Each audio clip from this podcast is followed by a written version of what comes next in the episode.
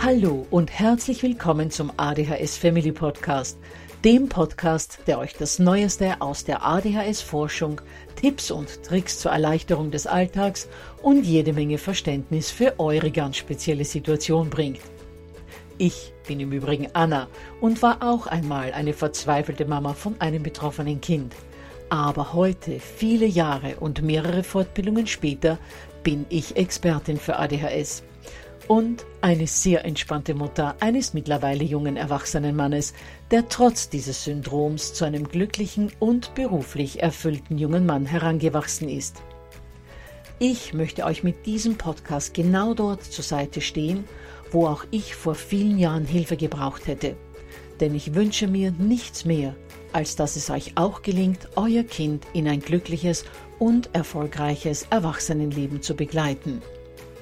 Bevor es aber mit der Episode losgeht, lasst mich noch auf zwei Dinge hinweisen. Punkt 1. Ich spreche in meinem Podcast immer nur von ADHS, weil das in der Fachwelt so üblich ist. Gemeint ist damit aber auch immer die verträumte Variante der ADS. Und Punkt 2. Die Werbungen, die im ADHS Family Podcast geschaltet werden, dienen der Finanzierung von Projekten, die der gesamten ADHS-Community zugutekommen – denn sie werden für die Produktion von Erklärvideos für Kinder oder für das familiäre Umfeld, für die Informationsweitergabe an Pädagogen, Diagnostiker und Ärzte sowie für spezielle ADHS-Projekte herangezogen. Mehr Informationen dazu findet ihr am Beginn von Podcast 128 bzw. in dem YouTube-Video, zu dem ich in den Shownotes verlinke. Mein Kind tut nicht, was ich ihm sage. Mein Kind bricht ständig sämtliche Regeln. Mein Kind überschreitet immer und immer wieder die von mir gesetzten Grenzen. Hätte ich jetzt die Möglichkeit, euch zu fragen, ob diese Aussagen auch auf euch und eure Kinder zutreffen, würden mir wahrscheinlich 99 von 100 Eltern mit Bei uns ist es ganz genau so antworten. Das weiß ich, weil mich tagtäglich mehrere verzweifelte Nachrichten über Facebook, Instagram und auch per Mail erreichen, in denen mir Eltern erzählen, dass sie mit ihrem Latein am Ende sind und nicht wissen, was sie noch tun können, um ihr Kind zum Kooperieren zu bewegen. Gleich mal vorweg. In einem einzigen Podcast lässt sich sozusagen die Anleitung zur Kooperation nicht unterbringen. Denn eigentlich wäre das ja gleichzeitig das Geheimrezept für eine gelungene Erziehung. Aber zumindest einen wichtigen Baustein, um dieses Ziel zu erreichen, möchte ich euch heute mitgeben. Bevor es heute losgeht, noch zwei Ankündigungen in eigener Sache. Punkt 1. In der Podcast-Episode von vergangener Woche habe ich euch gesagt, ihr könnt euch als begleitenden Leitfaden zur Folge ein PDF runterladen habe euch aber dazu leider die falsche Internetadresse genannt. Es ging ums Regeln vereinbaren, beziehungsweise um einige Voraussetzungen dafür, auf die man achten sollte, wenn man möchte, dass sich das Kind an Vereinbartes auch hält. Die richtige Internetadresse ist www.adhshilfe.net slash Regeln vereinbaren. Keine Bindestriche bei ADHS-Hilfe und auch keine bei Regeln vereinbaren. Also einfach www.adhshilfe.net www.regeln slash Regeln vereinbaren. Ich packe euch den Link in die Show Notes, also in die Folgenotizen für die Episode. Punkt 2. Unser heutiges Thema geht in dieselbe Richtung. Wie begleite ich mein Kind richtig, unter Anführungszeichen, damit es auch das tut, was ich ihm sage, damit es kooperiert und sich nicht allem widersetzt?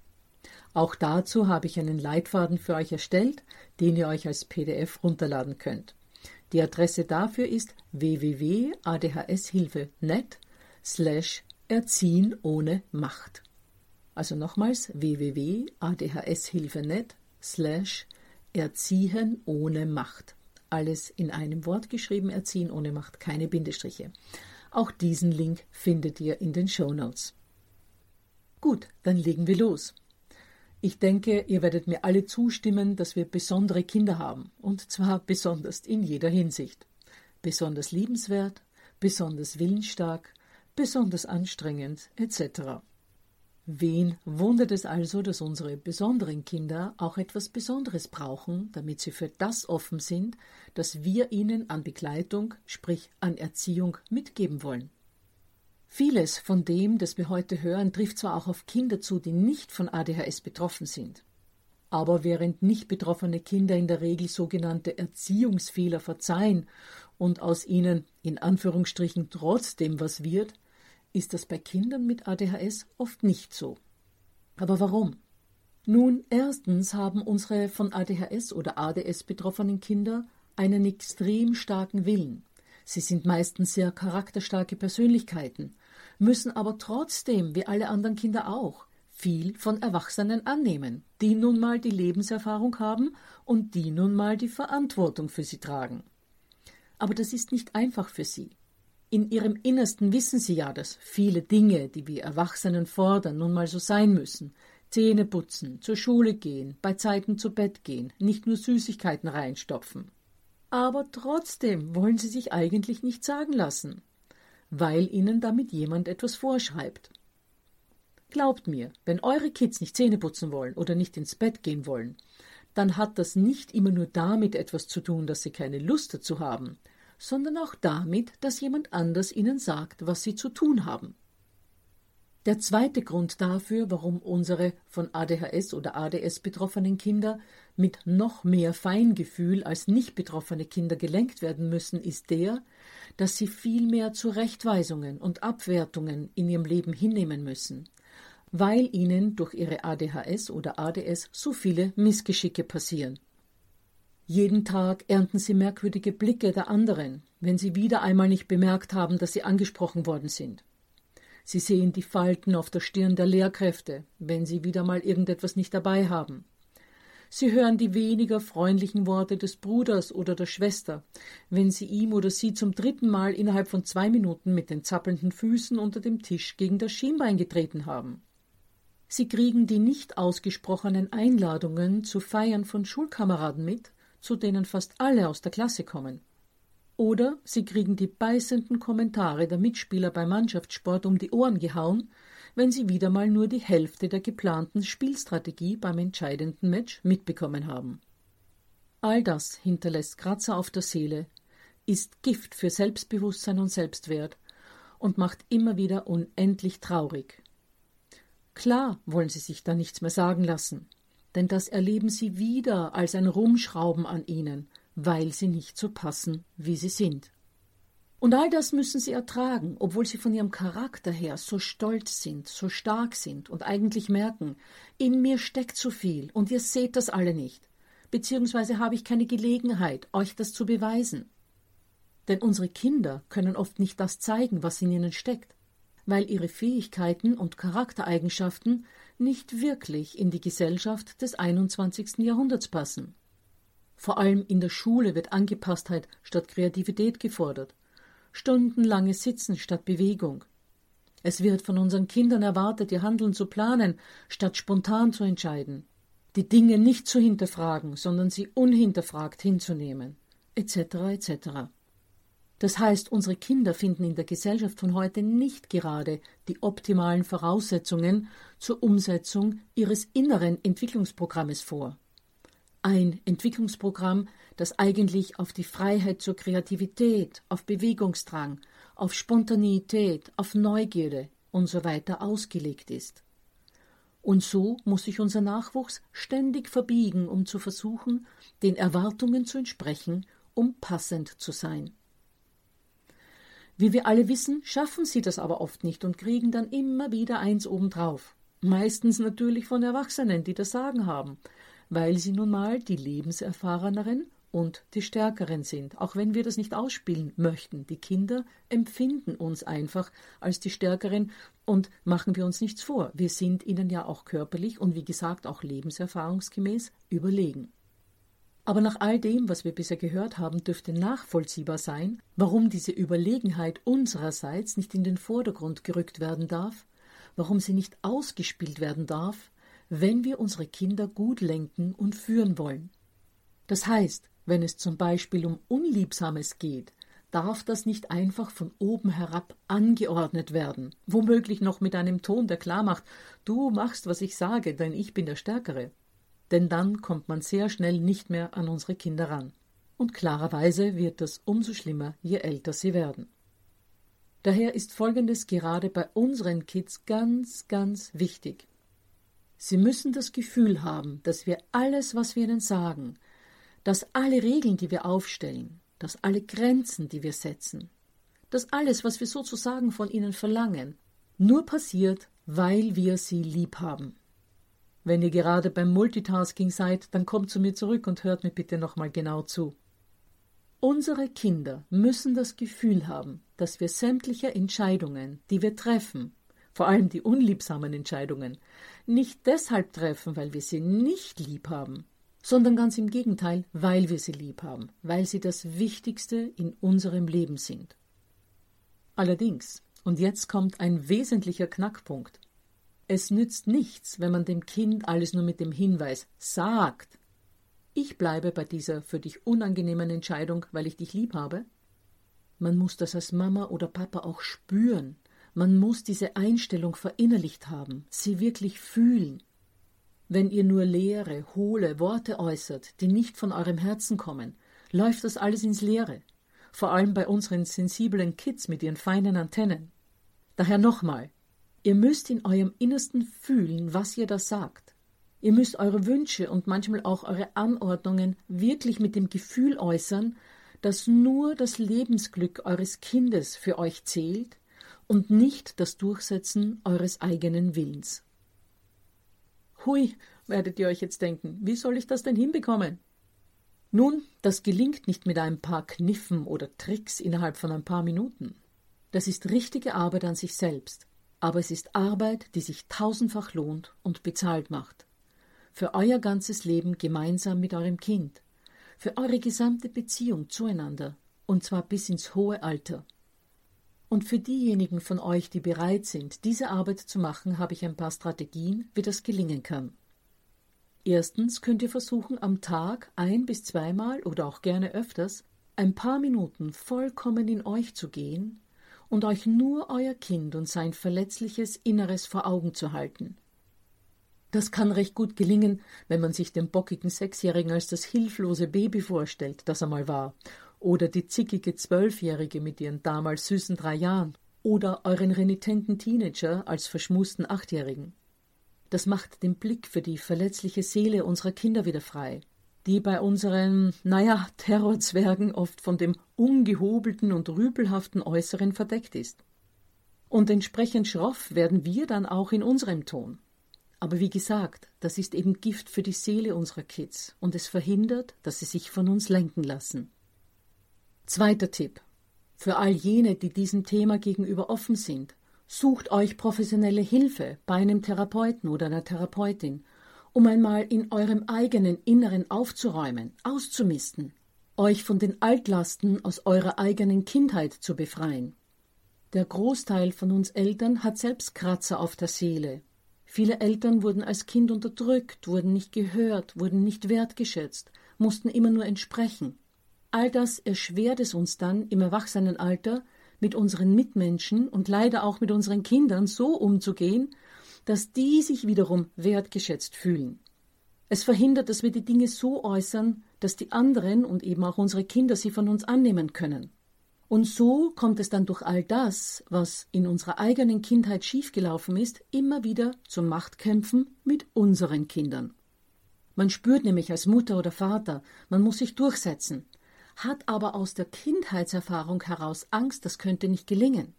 Und was dann noch erschwerend hinzukommt, viele von uns haben ja auch gar keine Übung im demokratischen Aushandeln, im Umgang miteinander auf Augenhöhe, denn wir konnten das als Kinder nie üben.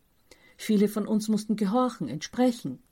Und als wir dann selbst in die Situation gekommen sind, das kleine Unternehmen Familie zu leiten, haben wir bemerkt, wir haben keine wirklichen Führungskompetenzen.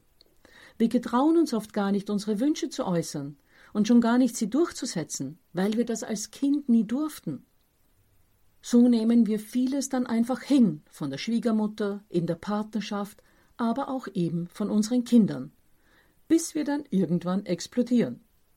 Anstatt rechtzeitig ruhig zu sagen, wie wir uns die Dinge vorstellen und wie wir sie gerne hätten. Aus diesen ständigen Explosionen wird dann irgendwann ein Muster und auch ein Machtspiel. Das Kind spannt den Bogen so weit, bis uns die Hutschnur reißt, wir explodieren, es wird laut, jeder schreit nur noch rum, und um irgendwie die Oberhand zu behalten, beginnen Drohungen, Strafen, Machtspiele. Schließlich kommen dann irgendwann nur noch Anordnungen von oben, die im Befehlston ergehen, das Kind kooperiert natürlich wieder nicht, es folgt noch mehr Geschrei, Verbote, Strafen, noch mehr Bocken, noch weniger Kooperation. Und dieses negative Miteinander schleift sich ein und man kommt aus diesem Teufelskreis nicht mehr hinaus. Und das alles großteils nur, weil wir es als Kinder nicht anders gelernt haben. Nur fürs Protokoll, ich zeige da jetzt nicht mit moralisierendem Finger auf unsere Eltern oder Großeltern. Die waren ja selbst mal Kinder und haben dann als erwachsene Erziehende auch ihre eigene Geschichte mitgebracht.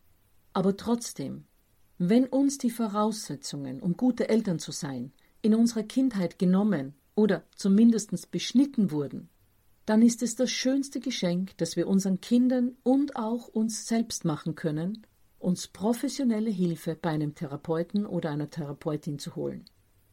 Hilfe, die uns wiederum hilft, unsere Kinder so zu begleiten, wie sie es brauchen, damit sie als Persönlichkeiten wachsen können, damit sie ihr Potenzial voll ausschöpfen können und damit sie sich mal zu glücklichen und erfolgreichen Erwachsenen entwickeln können. Und Strategie Nummer drei Seid ehrlich und taktiert nicht. Versucht nicht, die Kinder zu manipulieren. Unsere ADHSler haben, wie gesagt, sehr feine Antennen und sie merken, wenn wir taktieren oder versuchen, sanften Druck auszuüben, um ihnen vorzugaukeln, dass dieses oder jenes für sie Vorteile hat, wenn wir in Wahrheit nur unsere eigenen Wünsche durchsetzen wollen. Wenn sie aber merken, dass wir eine Sache wirklich nur für sie wollen und nicht für uns, dann sind sie für sehr vieles offen und auch kooperationsbereit. Abschließend noch ein Beispiel dafür, wie ihr Dinge formulieren könnt, um euer Ziel bei eurem Kind zu erreichen. Und wenn ich jetzt sage, euer Ziel zu erreichen, dann meine ich damit eigentlich immer dasselbe. Eurem Sohn, eurer Tochter zu helfen, das zu schaffen, was für ihn oder sie gut und lohnend ist. Und da ist es ganz egal, ob diese Hilfe jetzt darin besteht, dass sie auf dem täglichen Zähneputzen besteht, damit euer Kind mal mit 30 nicht schon mehrere Zähne verloren hat oder ob es ein erfolgreiches Berufsleben führen kann, weil es durch eure Unterstützung die entsprechende Ausbildung geschafft hat. Oder ob es sozial akzeptiert wird, weil ihr ihm die entsprechenden Umgangsformen beigebracht habt. Es läuft sich immer wieder auf selbe raus. Formuliert alles, wozu ihr euer Kind bewegen möchtet, so, dass es das Gefühl hat, ihr wollt nicht euren Willen durchsetzen, sondern ihm zur Verwirklichung seines Lebensglücks helfen. Hier also, wie gesagt, ein Beispiel für den Unterschied, den die Formulierung macht, obwohl beide Aussagen denselben Inhalt haben. Zur Vorgeschichte. Der Sohn meiner Freundin hatte vor einem Dreivierteljahr kundgetan, dass er ausziehen will. Er war damals allerdings erst gerade 19 Jahre geworden. Und 19 Jahre um auszuziehen, ist für einen jungen Mann mit ADHS extrem früh. Denn von ADHS Betroffene sind eher die typischen Nesthocker, die mit 30 noch im Hotelmama wohnen. Meine Freundin hat diesem Wunsch deshalb mit, naja, sagen wir mal, gemischten Gefühlen entgegengesehen.